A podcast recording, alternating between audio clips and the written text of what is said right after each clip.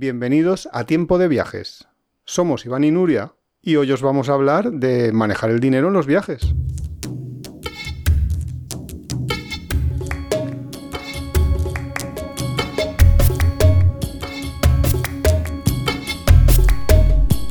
Y decimos bien, vamos a hablar de cómo manejamos el dinero, qué problemas nos podemos encontrar o algún truco para pues manejar el dinero y no decimos ahorrar porque quizá un viaje no es el momento en el que nuestro objetivo principal sea el ahorro. Claro, el ahorro es lo, lo que hacemos antes de viajar. Lo que queremos hacer para poder viajar es ahorrar. En el viaje lo que queremos es gastar. Claro, Pero de todas bien. maneras, hablamos un poco de cómo se ahorraba en cualquier actividad de la vida en un podcast anterior, básicamente el- compartiendo gastos o Sí, el podcast de ahorro en viajes lo tenéis disponible y, creo que es bastante interesante como complemento de este capítulo porque realmente son una parte la, la parte anterior a la otra o bueno, en realidad es más bien una envoltura porque empieza desde que consigues hacerte un presupuesto del viaje hasta el momento en el que estás gastando ese dinero que habías ahorrado antes. Realmente el dinero va a depender, no le veo yo mucha diferencia entre manejar el dinero en una situación en la vida cotidiana o manejar el dinero en los viajes. Creo que todo el mundo, y eso sí que es una cosa que llama bastante la atención, eh, tienes como poca cultura de lo que son las finanzas. Cuando eres pequeño crees como que... Bueno, pero eso no sé si es un problema mundial o es un problema en concreto de los países del sur de Europa en general y a lo mejor también latinoamericanos. Pero por ejemplo, en, en Estados Unidos y en lugares así sí que se enseña a los niños finanzas, a cómo tienen que manejar su dinero, cómo tienen que ahorrar. O en China, en China, yo me acuerdo de haber visto niños, pero niños de 7 años, manejando una tienda. Hombre, sí, eh, los países orientales eso está súper desarrollado. De hecho está lo del concepto para los japoneses del kakebo, que ¿Qué es lo que significa... De- de- a ver, a ver, ¿cómo se escribe eso? ¿Qué has dicho? ¿Kakebo? Sí. Pues K-A-K-E-B-O. Ah. Son los tres kanjis, el kanji K, el kanji ¿Y Ke. qué, qué significa? Pues fue desarrollado, no, es como el método con Mari para arreglar la ropa, que es te lleva al minimalismo, porque el concepto lo que viene a decir es que más cosas no te hacen más feliz, pues esto fue una mujer, Pero en plan, o sea, Fumiko que- Chiba, eh, que es la, la japonesa esta, que es tope famosa, en una revista en el 1904, o sea, hace más de un siglo, ella desarrolló un método para manejar las, las finanzas de las propias mujeres japonesas. Ah, en plan, vale, vale, vale, vale. O sea, esto es el Kumari del dinero. Sí, es como el comari del dinero, pero para ellos es súper normal. Iban con su libretita y la libretita tiene distintos apartados, ¿no los conoces? No había oído plan de eso en mi vida. Pues básicamente es lo que nos podemos, bueno, lo que nos podemos imaginar de lo que sería tus fuentes de ingresos, que normalmente va a ser pues tu salario, pero pueden ser tu salario, tus pensiones, tus rentas, tú lo que quieras. Lo que puedes robar. Claro, en España eso, estaría como los sobres que te van llegando, ese tipo de cosas. Bueno, todos los ingresos los vas a poniendo en un trocito de la libreta. En otra parte pondrías lo que son tus gastos y tus gastos los haces en categorías. Las distintas categorías pueden ser gastos esenciales, que lo podíamos recategorizar, pero tal cual es estrictamente Claro, como lo mm, diseñó esta claro, mujer. eso habría que definir que es un gasto esencial. Pues eh, esta mujer, y estamos pensando de la mentalidad de una ama de casa de hace un siglo, aunque puede ser extrapolable, son todos los gastos de la vivienda, el alquiler, la compra, el tipo de cosas, gastos asociados a vivienda, gastos asociados a transporte, gastos asociados a comida y a servicios del hogar, o sea, comida y si tienes que comprar detergente, cortinas, no sé, ese tipo de cosas para ellos, y medicinas. Eso para ella es Medicina. imprescindible. Ahí no podemos ahorrar porque eso es un La gasto medicina esencial. no, no ahorro. Luego tiene otra cosa que llaman gastos extra, que claro, gastos extra pues podría ser un viaje, es un gasto extra por propia definición. Pero también Claro. hay otro- otros gastos extra como que sea el cumpleaños de no sé quién y le tengas que hacer un regalo. Claro, pero como nosotros nos entramos en viajes, Claro, pues tenemos que claro, saber todos son gastos extra para esta mujer. Justo que Pero un sin viaje embargo, en un per viaje- se es un, es un gasto extra. Es un gasto extra o Ah, un no. modo de vida, depende. Eso Eso, lo veo yo ahí. Porque hay gente que está viajando perpetuamente o continuamente y entonces. Eso es lo que iba a decir, que puede ser que tu viaje sea justo eh, tu, tu gasto esencial. O sea, porque si tu forma de vida es un viaje, pues para ti el transportarte es algo esencial. Claro, pero luego hay además cosas que se solapan, porque en un viaje yo como, pero en mi casa yo como. Entonces, Claro, ese yo como. No, porque el yo como y el yo como, a lo mejor no, no te lo acabo de explicar, pero son dos categorías totalmente diferentes, porque uno es las categorías de gastos esenciales, de yo como en mi casa, me tengo que alimentar, y otro que es categoría ocio.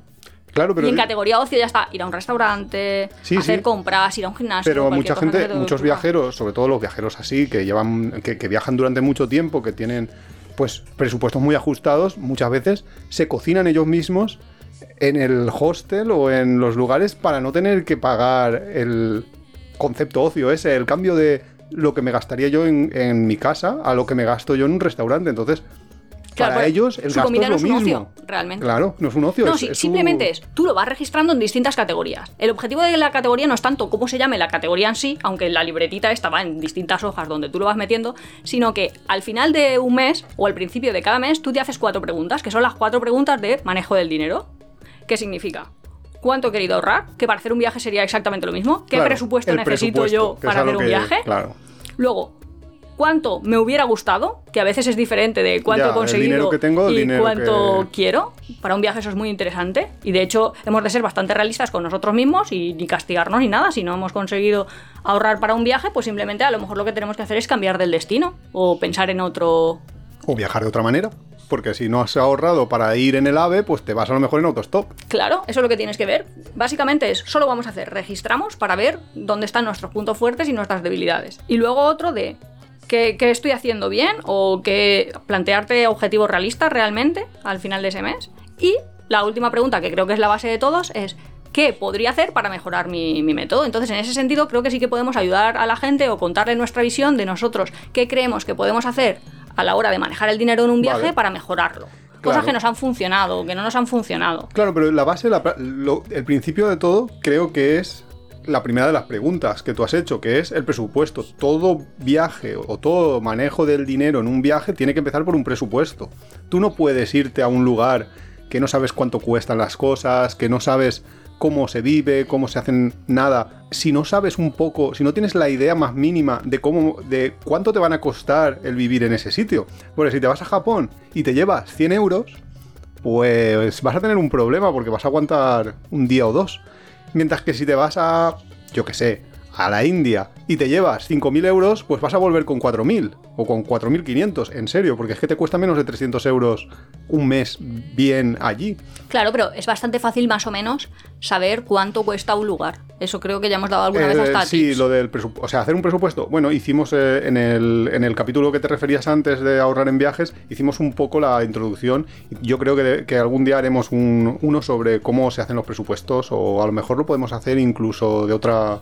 Ah, ya, ya, ya iremos viendo a ver cómo lo podemos hacer, pero, pero es que lo Pero de- bueno, tener una idea aproximada de cuánto cuesta, que es lo que los sociólogos dicen, cuánto cuesta un Big Mac del restaurante Claro. Burger King, pues es más o menos de, bueno, pues sabes más o menos cuánto te cuesta comer fuera a ese nivel. Y luego ya, pues, obviamente, si vas al Rich, pues te va a costar más. Claro, si vas a claro. un restaurante mejor te cuesta más, pero, Pero ya sabes eso- más o menos cuánto también cuesta. siempre- O cuánto cuesta un hotel tres estrellas, o cuánto cuesta, no qué sé. Pero por eso siempre decíamos, en el capítulo anterior lo decíamos, que en el capítulo anterior me refiero al, al de ahorrar en viajes, que tú te tienes que comparar solo con los viajeros que viajan como tú. Si tú eres un viajero mochilero que viaja en autostop, no te compares con una persona que viaja en- con una maleta y se va a un hotel cinco estrellas, porque es que su presupuesto y el tuyo no tienen nada que ver. Es como un perro y un lagarto, no, no se claro, puede pero eso es lo que decíamos, que vale para finanzas, vale para toda la vida. Si yo me compro una camiseta y para mí una camiseta cuesta 15 euros, pues yo digo, vale, si veo una influencer y me está diciendo que sus camisetas cuestan 340 euros, pues ya sé que son totalmente diferentes y que a mí no me van a servir, pues en los viajes exactamente lo mismo, más o menos. Claro. Tú puedes buscar información de viajeros que te gusta su forma de viajar o que se acoplan a lo que eres tú y bueno, más o menos reproducirlo. Justo. Eh, entonces, claro, yo lo que veo es que hay un eje de. Para, pues, para poder empezar a, a manejar tus finanzas dentro de un viaje, el eje de, de inicio es tener un presupuesto antes de salir, o sea, llevar un, un presupuesto, que eso es una de las partes de la planificación de un viaje, que muchos viajeros te van a decir, no, es que no hay que planificar, es que yo no planifico, es que No, yo... pero si no planificas es como si no planificas en la vida. Quiero decir que Y todos los imprevistos nunca los Y podrás además, sobrellevar. y además os voy a contar una cosa. Es mentira. Porque conozco muchos viajeros, muchos, que dicen eso de yo no planifico y luego planifican más que yo. O sea que eso no os lo creáis. Bueno, pero tampoco es que tiene ningún sentido no planificar. Otra cosa es estar abierto al cambio o ser un poco flexible o dejar que las cosas fluyan, que se dice ahora mucho, así con su aire de... Muy hippie. Sí. poco. Bueno, pero es que el dejar que las cosas fluyan es una parte de la planificación. Tú puedes planificar el no tener un hotel al que llegar y lo planificas. Y tú sabes el riesgo que asumes cuando tú dices, yo no tengo un hotel. Cuando llego a la ciudad y me tengo que buscar uno, pero ya sé un rango de precios, ya sé qué tipo, qué, por qué zona me tengo que mover. Hay gente que no, hay gente que es verdad que lo hace fatal. Pero esa gente precisamente no es los influencers que te venden el yo no planifico, porque esos sí que tienen planes. Los que no tienen planes son los que se creen los cuentos que, que cuentan algunos de estos influencers. Y por supuesto que puede haber alguien que no, no, ponga, no haga ningún tipo de plan y que le salga bien durante un tiempo, hasta que la cague. Pero en general, la gente que viaja durante bastante tiempo suele tener planes. Y suele tener unos planes más bien Bueno, eh, dinámicos, abiertos, pero planificados, pensando que es Bueno, lo que pero puede pasar. en cómo se maneja el dinero. Pues cómo se maneja el dinero va a Claro, depender pero- un montón de... Pero es que lo de cómo se maneja el dinero, lo que digo es que todo esto es una parte de la planificación. El, el primero, el- el- la creación del presupuesto y luego el seguimiento que tienes que llevar a ese presupuesto. Yo creo que el consejo principal que le daría yo a cualquier persona que quiere llevar bien las finanzas durante su viaje es que apunte todos los gastos que haga. Mi madre tiene un dicho, y creo que todas las madres, quiero decir, y es, el dinero nunca es un problema mientras no falta. Pues creo que para un viaje o para cualquier viajero eso se puede llevar a la máxima expresión. Mientras no te falta el dinero, no hay ningún problema. ¿Cuál es el problema? Cubrirte las espaldas. Quiero decir, tienes que saber eh, que en caso de que te falte, va- vas a poder conseguirlo. Por eso está bien pues tener ahí como un, un fondo de no usar en caso de, y en caso de necesidad. Sí, claro. Y luego también intentamos evitar riesgos máximos absolutos. Es que, Quiero claro, decir, eso- pues obviamente, ¿cuáles son situaciones que de pronto me pueden hacer tener un desembolso imprevisto? Pues cualquier cosa que tenga que ver con tu salud. Eso es lo Justo. principal. En ese sentido estaba pensando yo. Por eso, recomendación número uno, ten un buen seguro. Ten un seguro. Claro, ten, En general. pero ten un seguro y léete sus coberturas. Tampoco te compres ahí lo primero que pase por, por la mente. Y va a depender bastante también del propio destino. Pues eso sería una forma de manejar el dinero. Claro, porque no es lo mismo irte a Estados Unidos, donde la sanidad es carísima, que irte a un país de sudeste asiático, donde hasta hay gente que va precisamente para hacerse tratamientos porque es muchísimo más barato que en cualquier otro país.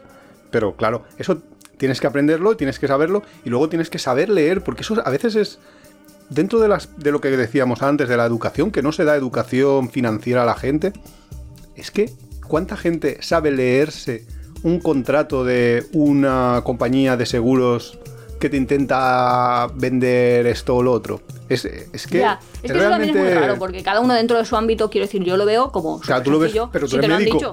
Ya, pero que yo he hecho el máster de valoración del daño, del daño corporal, que es cuánto te va a pagar una. Básicamente, cuánto te va a pagar una compañía en caso de que pues haya un, un deceso o que haya un accidente con, con unas lesiones. Y es que realmente es lo que dice Iván, está todo estipulado en el contrato y ahí estaba todo perfectamente escrito, pero la gente no sé por qué no se lo lee. Y claro, ahí sí, habrá diferencias. Y luego hay una palabra que todavía no ha salido, porque ha salido la palabra ahorrar, que creo que es muy importante también dentro de todo lo, de, lo que es el manejo del dinero, pero este ya tenemos un capítulo entero. Pero otra es comparar. Es muy importante comparar, porque... Hombre, de cierta manera sí que lo hemos dicho, de tú, compárate con aquellos viajeros de tu propia categoría. Sí, pe- o, pero me refiero ¿sabes? más- más bien- Todos los hoteles de. Lo que habíamos dicho, todos los hoteles de cuatro estrellas, pues más o menos, o todos en esta localización, en esta Exacto. ubicación. O sea, si tú vas a un destino, tú te vas a Bali y quieres estar en un hotel, no te metas en el primer hotel que te diga un precio que te parezca razonable, porque es que probablemente habrá muchísimos más hoteles que serán más baratos. Y Pero todo yo lo creo más que ahora, fácil. desde que está internet, eso es como muy fácil. Sí, ahora. Porque de, hecho te van a poner Claro. otros de esta categoría, otros de esta categoría, y tú ya lo vas viendo y el que te parece bonito. Claro, pero tú estás hablándome de utilizar una herramienta, pero digo si vas. Si, mm, a ver, hay mucha gente que, que no, no tiene un hotel antes de llegar al destino y que lo busca en el momento y que cuando lo busca, lo, lo primero que le dicen que le parece bien, lo pilla. Eso y a lo lo más sorprendente si de- lo hubiera visto antes. A lo mejor llegan a un aeropuerto y cogen y se van a la cola de taxis y pillan un taxi que digo, Dios mío. Ya. ¿Son sí. ricos? Es que a veces pienso, ¿son ricos? O sea que a lo mejor ir del JFC en Nueva York a bajar a la ciudad te puede costar 140 dólares o una cosa así que dices. Claro, bueno, claro. Es que esa es una parte ¿Qué de la. dices? Espera, espera, espera, espera. Que ahora cuando te digan el precio, cuando llegues. Eso es una parte de la planificación, saber qué te va a costar las cosas cuando llegues, cuando no. Obviamente, si vas a lo más barato, lo más barato te vas en autostop. Entonces, llegas como nosotros llegamos al aeropuerto, me acuerdo al de, al de Lima, que lo único que habíamos leído es que no salgas del aeropuerto y no pilles ningún taxi que no sea Oficial. Oficial no, te decían estos que, que vienen ya como que lo pagas en el propio aeropuerto y, y te dan un papelito y luego te vas con, es- Ah. con ese papelito a buscar la matrícula y el, y el taxi te lleva hasta el centro. Pues nosotros lo hicimos todo... Todo todo, mal. todo al contrario, todo mal. Nos salimos del aeropuerto, nos fuimos a buscar un taxista, encontramos a un abuelito que nos llevó... Que luego se hizo amigo nuestro. Sí, pero el abuelito, el pobre, iba, iba sin gasolina, nos dijo, por favor, ¿podemos parar en una gasolinera y me adelantáis un poco del dinero? Porque si no, no nos llevamos. Madre mía. Pero sí, claro, saber antes lo que te vas a encontrar te ayuda a ahorrar. O sea, lo número uno para ahorrar es planificar. Es que eso, no sé, es que para mí es como un mantra. Sí, pero esa parte yo creo que ya está clara. Si quieres ahorrar, tienes que poder comparar, tienes que poder planificar. Pero luego es, ¿qué imprevistos puedes tener? Hemos empezado a decir, vale, pues puedes tener un problema de salud. Otro imprevisto, que tu acceso al dinero se corte. Y Claro. eso significa que o bien pierdes tus tarjetas, o bien te roban tu cartera con tu dinero, con tus tarjetas, o donde había guardado el dinero. Ese tipo de cosas es, vale, si Sí, pasa sí, sí. esto, ¿qué hago? Me gusta, me gusta. Me, Vamos me- a, me a lo- sé, me algún número de teléfono. Ah, Vamos o- a la parte práctica. ¿Qué hay- puedo hacer? Eso sí, a la gente que estaba ¿Qué- viendo, ¿Qué cosas hay que hacer? Va, Pues siempre hay que tener activos plans, planes B. claro. Con lo cual, eh, no sé si existe ese dicho en castellano, pero en plan, no pongas todos tus huevos en la misma cesta. Sí, ese, ese dicho es en castellano. no sé en qué Sí, idioma te lo habías pensado tú, no- pero no sé en yo. castellano puro. La cosa de, pues hombre, no te digo yo, ponte 50 euros bajo de la suela de tu zapatilla, Vale. haz exactamente lo que quieras, tampoco hay 87 métodos en... Sí, el consejo es no guardar todo tu efectivo en el mismo lugar. Es que eso es. Todo efectivo en el mismo lugar, ni siquiera todas las tarjetas, pero bueno, tampoco te voy a Claro, empezar a contar como qué es lo que yo hago exactamente, pero... No, va- no vaya a ser que esté escuchándote el ladrón. A ver si está aquí el No ladrón de. Nuria. No, pero tenemos el, el ejemplo típico es mm, llevar en la mochila un poco de dinero guardado ahí en algún sitio bien guardado de la mochila y otro poco en tu bolsillo. Entonces, y luego si hay dos personas y viajáis dos personas, que uno un- os repartís el dinero entre los dos o cosas así, para que en caso de que, imaginad que perdéis la mochila, pues no se, no se os pierde todo el dinero, tenéis siempre un poquito de, de capacidad de reacción. Y lo mismo con las tarjetas. Las tarjetas de crédito, tienes que llevar siempre dos o tres tarjetas para poder un poco jugar y en caso de que pierdas una, poder... O te la anulen ir- o cualquier anulen. problema. Bueno, que es que ahora eh, dan muchos problemas las tarjetas últimamente, que esa es, una, es un capítulo entero, pero desde que, bueno, en Europa han activado una historia que se llama la seguridad 3D, bla, bla, bla, que básicamente es que te envían un, un mensaje cada vez que haces un gasto. Entonces, muchas veces nosotros nos hemos encontrado con situaciones de que en un viaje hemos hecho una, o sea, tenemos, eh, hemos hecho compras sin ningún tipo de problema porque no teníamos ese mensaje, pero no teníamos internet, no teníamos línea de teléfonos. Si no hubiéramos tenido línea de teléfonos en esos viajes y me envían un SMS, a mí no me llega ningún SMS. Claro, y a veces tienes línea de teléfono, pero con una tarjeta de ese país. Claro, Quiero decir que yo en Taiwán claro, tenía una línea de teléfono, pero si mi banco de España me va a mandar un Te SMS, al no me lo manda al español, otro. Y no es que sea súper fácil de yo lo cambio y durante estos días lo tengo en el otro. Entonces ahí, Claro, en- pronto, en- en- necesito para un móvil esos- con dos tarjetas. Para esos casos necesitas tener algo, mm, un plan B. Y ahora mismo, por ejemplo, en Europa tenemos un problema porque todas las- todos los bancos están cambiando ese sistema y todas las tarjetas están teniendo ahora mismo que enviarte un SMS para, para activarla, con lo cual es para mí va a ser un problema grande cuando vayas a países como Myanmar o como Taiwán que decía Nuria, donde tu línea de teléfono no funciona o por lo que sea no, no, no puedes tener El teléfono, no ¿no? puedes. Porque luego hay zonas de montaña donde, a ver, como en una zona de montaña, si ya en España, por ejemplo, que se supone que esto es el primer mundo y todo esto, 5G. pues eso, no tienes cobertura del móvil, imagínate en, unas en las montañas de Myanmar la cobertura que vas a tener. Así que tener un poco siempre la previsión esta de, de poder diversificar tus fuentes de dinero. Y esta es una pregunta que, que es, yo creo que muy pertinente, que es, ¿qué hay que llevar? ¿El dinero en efectivo y cambiarlo allí? ¿O llevarse la tarjeta de crédito e ir sacando del cajero? Pues depende. A ver, sí que es verdad que el hecho de manejar dinero con tarjeta, y eso está súper estudiado, la gente no tiene tanto concepto de estoy gastando. Pero no sé si Pero eso se es puede cierto cuando lo sacas del cajero. No, se puede suplantar si siempre vas anotando exactamente y además dicen, pues con esto del kakegu lo estaba leyendo yo porque eh, en vez de la libretita pues ahí te puedes bajar un Excel y es exactamente lo mismo, te lo vas poniendo ahí en las casillas que toca y hacen las preguntas, eh, que va a ser diferente si tú lo escribes a mano. Bueno, también es que los japoneses son ahí a su manera, pero la cosa es, si nosotros gastamos con tarjeta de crédito, mm, puede que no nos estemos dando cuenta de que ese dinero está Pero es que saliendo por de eso nuestras precisamente, cuentas. por eso precisamente te he dicho yo antes que una de las cosas más importantes que tiene que hacer cualquiera que quiera realmente llevar bien sus finanzas en un viaje es anotarlo todo, porque ahí te das cuenta de que en qué estás gastando demasiado, en qué, en qué no, o sea, puedes tener un poco más idea y luego te- eres súper consciente de que hoy me he gastado no, Hombre, no sé cuánto comiendo Yo y me he pasado tres cuando voy de viaje, yo, y es como muy personal, hago dos cosas, y es totalmente personal. Tengo que tener la seguridad de si me pasa algo, tengo dinero. O sea, voy, tengo un plan B activo. Claro. Que ya te digo, que igual es meter dinero, pues en, yo qué sé, los sitios más raros que te puedas imaginar, ¿vale? En el coletero de la goma del pelo.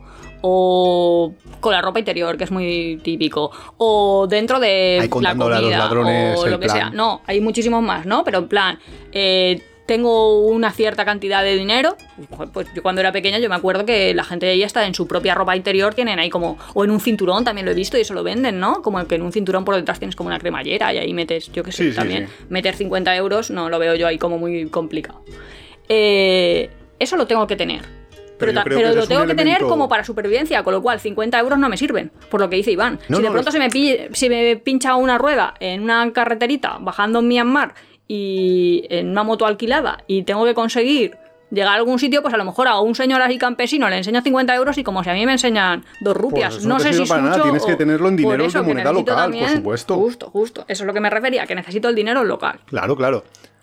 Pero, por otra parte, tampoco me gusta estar pagando comisiones o estar continuamente buscando casas de cambio o tener que coger, yo qué sé, un tren y un autobús hasta ir a una casa de cambio donde me cambien bien, no sé qué, no sé cuántos. Por eso sí que yo sí que le veo ventajas muchas veces a pagar con tarjeta o Pero usar yo- la Revolut. Pero yo no me refería a pagar con tarjeta, y ahora entraremos en la Revolut y en este tipo de tarjetas. Yo no me refería a pagar con tarjeta. Obviamente, lo más barato que hay en cualquier destino que vayas, salvo en algunos pocos de Europa, Estados Unidos, Canadá, es tener moneda local y pagar con moneda local. Porque de, de hecho no vas a poder pagar en la mayoría de... Tú te vas a un Warun en Indonesia y tú no puedes pagar con Claro. una tarjeta. Entonces, no, no, yo lo que me refiero es, si es mejor y yo le veo ventajas y desventajas a pagar con tarjeta, o pa- perdón, sacar del cajero con tarjeta y conseguir el dinero físico en moneda local o llevarte el dinero en euros y o en dólares y cambiarlo a moneda local. Es decir, tú al final vas a tener moneda local, pero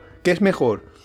¿Te arriesgas a llevar mucho dinero o todo el dinero que vas a necesitar en el viaje en, en euros, por ejemplo, 1.000 euros, 2.000 euros, te llevas durante todo el viaje paseando los 2.000 euros? Pues yo me acuerdo que, por O- ejemplo, en, en Buenos Aires, nosotros al llegar, no vamos a decir cuánta cantidad llevábamos, pero la verdad es que Sí, ya dijimos que nos íbamos a... no. Hombre, Pero al- dijimos, Nuria, nada más dijimos llegar, que nos íbamos a intentar lo de la Antártida, con lo cual ya... Claro, justo. eh, llevábamos dinero, ¿vale?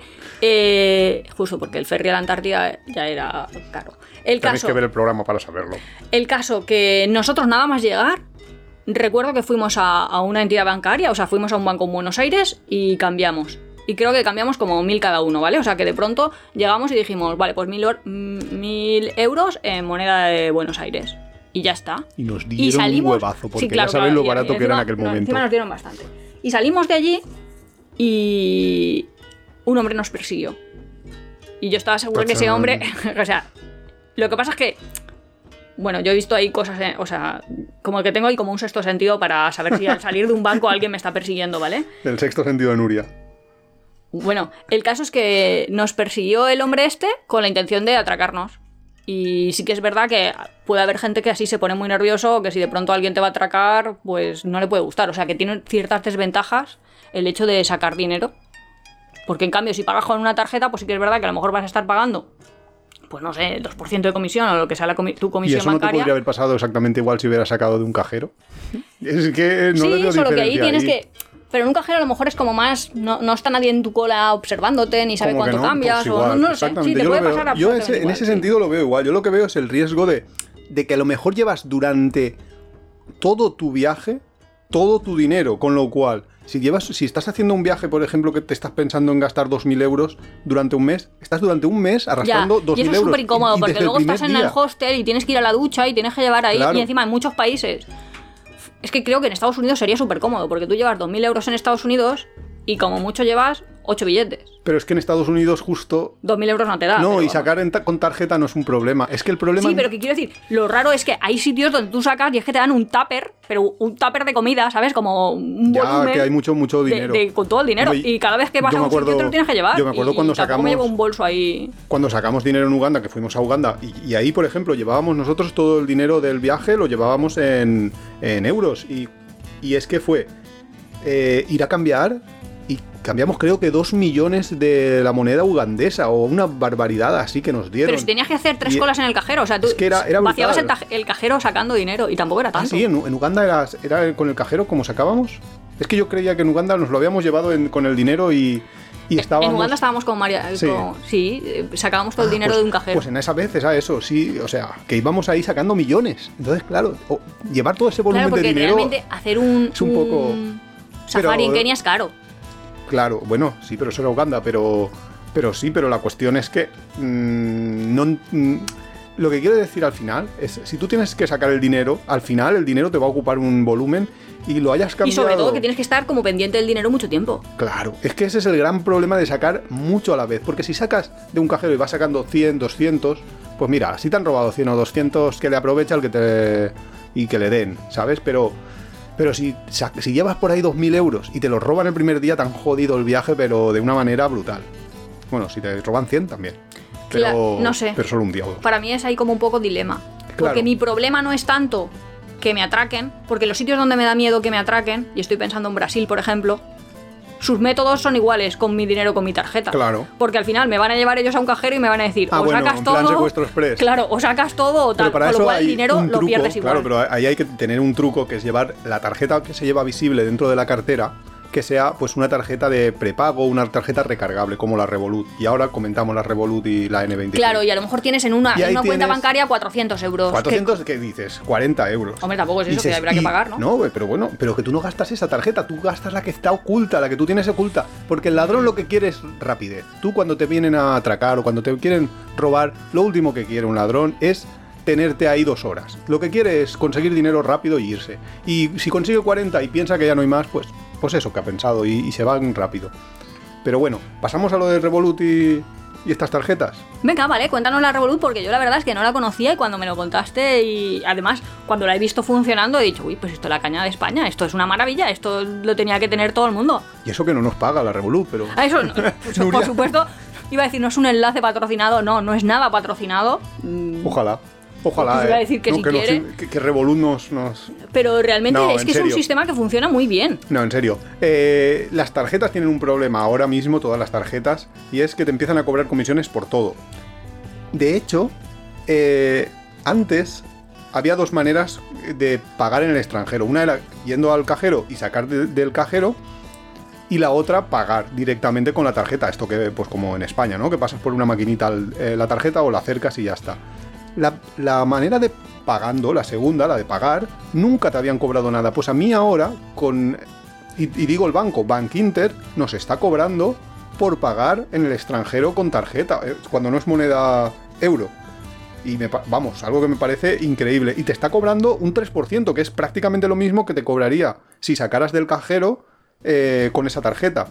Muchas de esas tarjetas, la mayoría de las tarjetas de banco, te cobran como una comisión, un 3, un 4% de, de comisión. Pero es que además, el cajero del que saques puede ser que te esté cobrando una comisión extra. Con lo cual, si sacas 100 euros, por ejemplo, te puede estar cobrando tu banco 3 euros o 4 euros y el cajero 3 o 4 euros, que eso es lo que pasa en Tailandia, por ejemplo. Claro, y es súper raro, porque igual tú te estás tomando un batido en un 7-Eleven que te va a costar, sin exagerar, un euro, 0,90, y estás pagando 3 euros a uno y 3 euros a otro, que dices, "Va, pues he hecho yo aquí la fiesta. Claro, con lo cual, por eso por lo que, por ejemplo, a Tailandia, que es un país muy seguro y que más o menos, o sea, que tiene muy, muy caras las tarifas de, de tarjetas, es a uno de los pocos países que yo recomendaría llevar bastante dinero en efectivo, no todo, pero igual 500 o 600 euros por persona, llevártelos ya en efectivo, cambiarlo allí, nada más empezar y, ir rodando con ese dinero y luego si hace falta pues sacar más, pues se saca más. Pero la cuestión es que... No, pero en Tailandia con la Revolut yo, lo Claro, recomendaría. pero la cuestión es, tienes las tarjetas, las tarjetas estas, que son tarjetas como de prepago, que básicamente tienes una aplicación en el móvil y estas se conectan a tu tarjeta del otro banco, a, la- a tu tarjeta normal del banco. Y entonces cada vez que quieres tener dinero en la tarjeta Revolut o en la tarjeta N26, lo que haces es ordenar que se, que se envíe dinero de tu tarjeta del banco a tu tarjeta Revolut. Entonces, si quieres, por ejemplo, tener 100 euros, tienes 100 euros. Y Revolut no te cobra nada por sacar en el cajero. Y tu Hay banco unos tampoco, ¿no? Porque te estás eh, realmente haciendo banco- una autotransferencia. Tu banco ni se entera de que tienes la Revolut. Ah, creía que era como una transferencia la Revolut. Es- sí, sí, es una transferencia, pero que tu banco lo que va gastando con la Revolut ni se entera. Lo ve es, que es como una. Realmente es que no, no le haces ni una transferencia a tu tarjeta, le haces una transferencia a. No sé, a la compañía Revolut, que no sé cómo se llamará, que tiene su central y tiene ahí todo su. Pero no, no, no, tu banco ni se entera. Con lo cual tu banco no te cobra. Te luego- puede cobrar el cajero, eso sí. Que eso, que eso sí que no lo puedes quitar de ninguna manera. Lo único que puedes hacer, nosotros tenemos un post en apeadero, que ahora no lo actualizo porque, bueno, por razones, pero tenemos un post donde contamos todos los cajeros de por cada país que te cobran, cuánto te cobran y si hay alguno que no te cobre. Entonces lo que puedes hacer es ir a buscar el que te cobre menos o si hay alguno de algún banco que no te cobre. Bueno, yo creo que lo estamos contando muy difícil y realmente es muy fácil. No, no, es Porque básicamente es, yo voy ahí, voy a comprar en el 7-Eleven de Tailandia y de pronto digo, pues quiero pagar. Uy, no me queda casi dinero. Pues me lanzo 10 euros. Me lanzo 10 euros, tengo mi. Revolut 10 euros, voy, le pago, que puedo pagar, o sea, tengo una tarjeta, que no es que me haga falta que mi móvil sea nada Sí, sí, es una especial, tarjeta que puede ser tu móvil súper raro, o sea, eso da igual.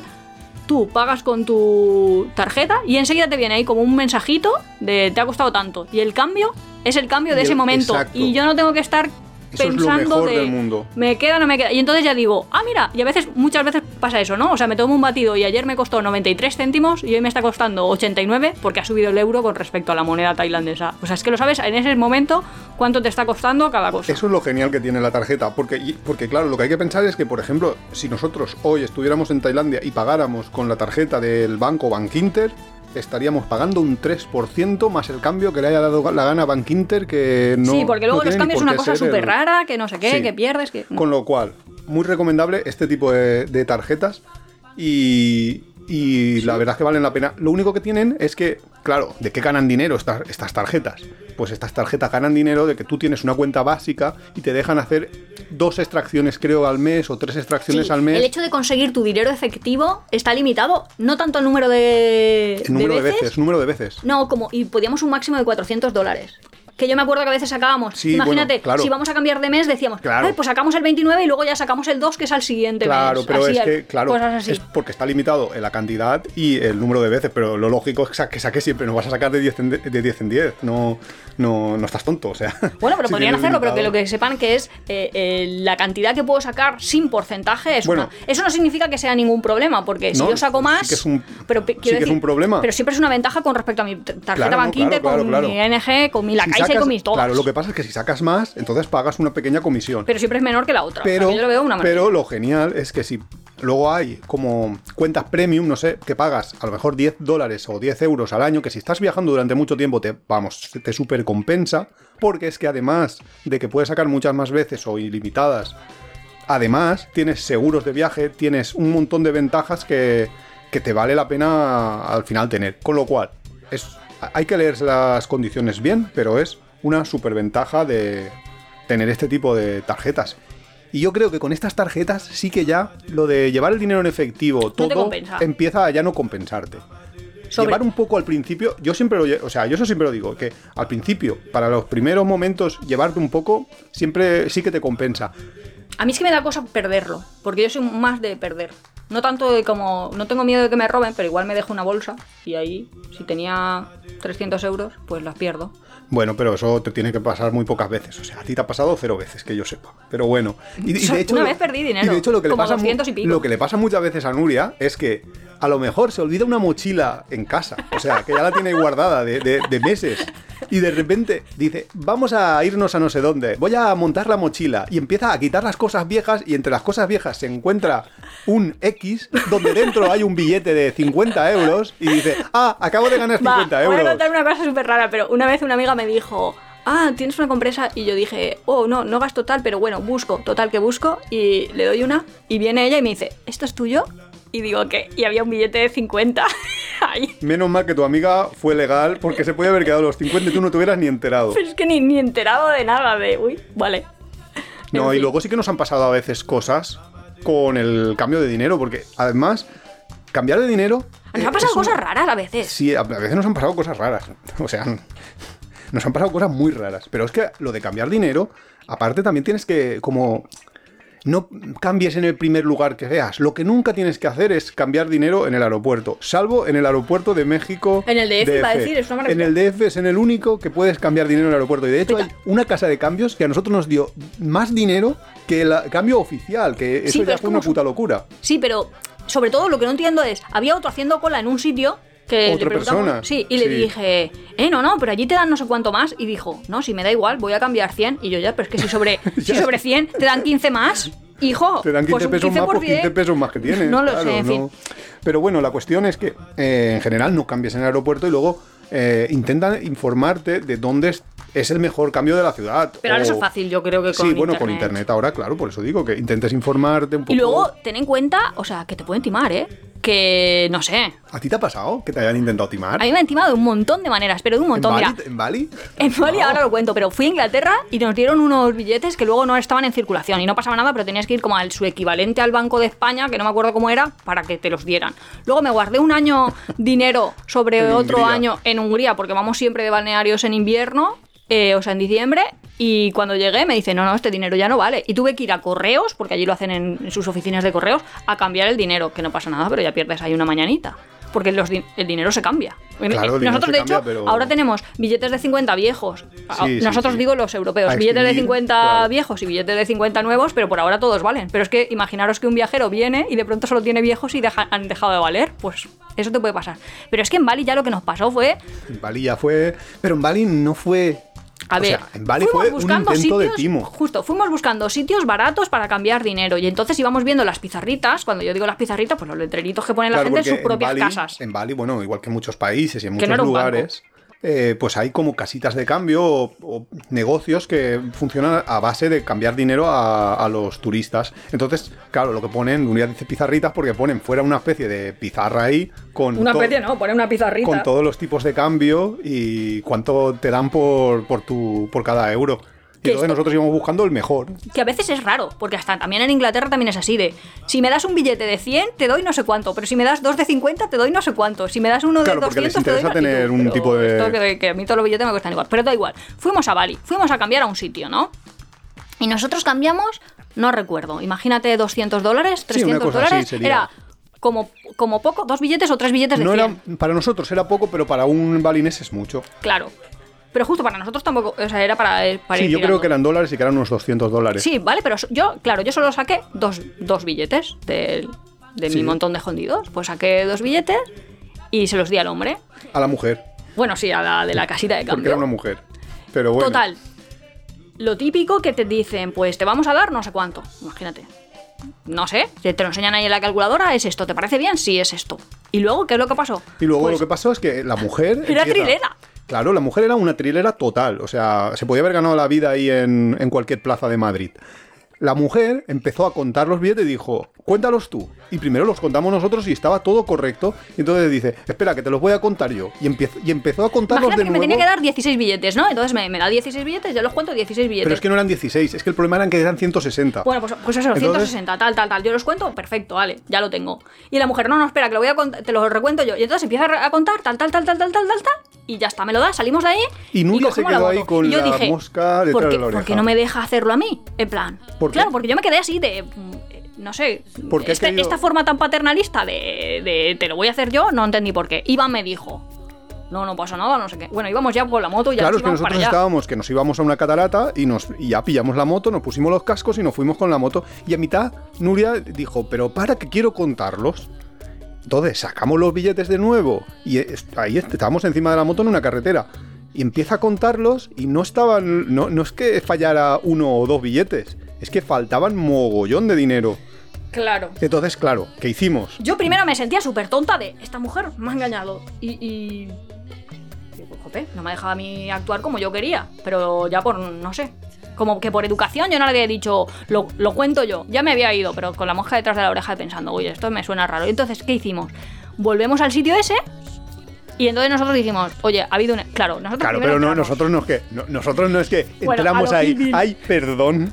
Eh, ha habido un error. No. Nosotros con el casco Claro, porque puesto. Iván y yo dijimos, ¿qué hacemos? Y dijimos, tenemos que No, no, conseguir el dinero. nos ha engañado. O sea, Claro, nosotros claro, dijimos, nos ha engañado y a- y mí no me dinero. engañan. Total, que volvemos a entrar. Allí que nos ve entrar la mujer, ¿qué diría estos dos? ¿Qué hacen aquí? Que no estaba la mujer, que estaba solo su hijo. Ah, sí, primero estaba solo el hijo, ¿no? Sí, O algo así. y- Y, y- entonces llego yo ahí a lo, a lo Gypsy King Pero total. no, no, pero que entramos patada en la puerta, cascos puestos. Con los cascos puestos ahí, la llave de la moto en la Y mano. Nuria lo primero que hace y es- me faltan, imagínate, me faltan 5.000 no sé qué. Es que no sé cómo se llaman el dinero ni cuánto era, pero el caso es que me faltaban. Y el hombre dice, no, no, no, no, no sé qué. Y yo, sí, sí, sí, sí, me faltan. Me Y falta que venga tu madre. Claro, digo, que venga tu madre y no lo dé y él. No, no, pues se ha ido, que no sé qué, no sé Se ha ido cuánto. no sé qué. Y entonces coge Nuria el portátil portátil. que tenía ahí una señora, le secuestro el portátil ahí arrancando los Le cables desconecta los tenga. cables y dice, o me lo, O me o lo me das das el llevo dinero o me llevo el portátil. Claro, le dije, pues tú eliges el dinero o el portátil. Así, todo con nuestro broken English ahí a lo macarrónico, No, no. pero creo que nos entendió Nos perfectamente. entendió, vamos, de puta Y entonces madre. de pronto aparece el de la tienda al lado como diciendo... No, porque claro, nosotros estábamos dando unos gritos que había media calle mirando para allá a ver qué pasaba. Viene el de la tienda al lado diciendo, ¿qué ha pasado? Y yo, ¿qué ha pasado? Que me deben no sé cuánto dinero. Que me ha robado, que me ha timado. Dos. Además dije, yo he dado, ya, imagínate que fueran dos, no sé si eran dos o tres. Dos billetes de 100 dólares y esto es todo lo que me ha dado. Y lo saco ahí y lo dejo encima del mostrador. Y, y nada, entonces el hombre dijo, pues no, no sé qué, no sé cuántos. Cálmate, no sé dije- qué. Y yo dije, pues mira, me voy y vendo este portátil. No, no, y, y claro. Pe- Pero así, ¿sabes? Yo con No, el no, casco pero puesto entonces- y encima nosotros que somos como medio metro más altos que esos hombres, porque también es que los tailandeses son bajitos, que igual en Noruega no estaba yo ahí como tan subida. Además que estaba como muy enfadada. Pero es que le sacábamos medio metro a ca- a cada uno. No, y entonces apareció la mujer, porque claro, a gritos, la mujer estaba dos, dos tiendas más para allá, y entonces apareció la mujer, volvió ahí. Que es de- la timadora. Que es la, que es la es timadora. Que es la timadora, y entonces, mm, tranquilos, Y tranquilos. encima lo- nosotros- la mujer decía, ¿cuántos te faltan? Porque ni lo sabían. Y entonces yo imagínate que le digo, me faltan Sí, sí, 16. ahí que le no sé podíamos- me faltan. ahí le podíamos Pero haber yo le dije dicho- la verdad, ¿eh? O sea, me faltan tantos. Sí. Porque claro, la mujer lo que hacía es que cuando contaba, pasaba dos en uno. Y o se quedaba pasaba uno algunos. Y se los quedaba ahí como detrás, escondidos en la manga. Claro, es que no, justo sabe- era eso. no sabemos muy bien cómo lo hacía, pero el truco. Pues barajaba y no te daba todas las cartas, bueno, que en ese caso eran billetes, te daban parcialmente. Total. La cuestión Entonces es volvió a abrir su que, caja fuerte. claro. Que su caja fuerte es un rectángulo con una llavecita. y nos dio el dinero que faltaba. Y con toda su sangre fría, nos volvió a decir: Te lo cuento yo. ¡Sí! La hija sí, de puta. Eso es lo mejor que dice, te lo vuelvo a contar y yo, ¡no! Llámese el trucacho. Total, que nos fuimos y tal. Y eso fue. Así que. y conseguimos el dinero, pero dos cosas, de, de aquí tenemos que sacar dos lecciones y ya para cerrar.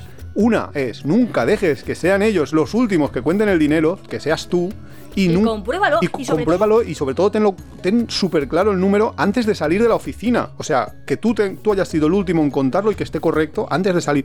No seas amable, no... Ya, yo por no ser como rude, no sé, como. sí, por no ser. grosero, Sí. eh, tienes luego que volver y ser muy grosero. Sí. Pero si tienes que volver, mi recomendación es vuelve.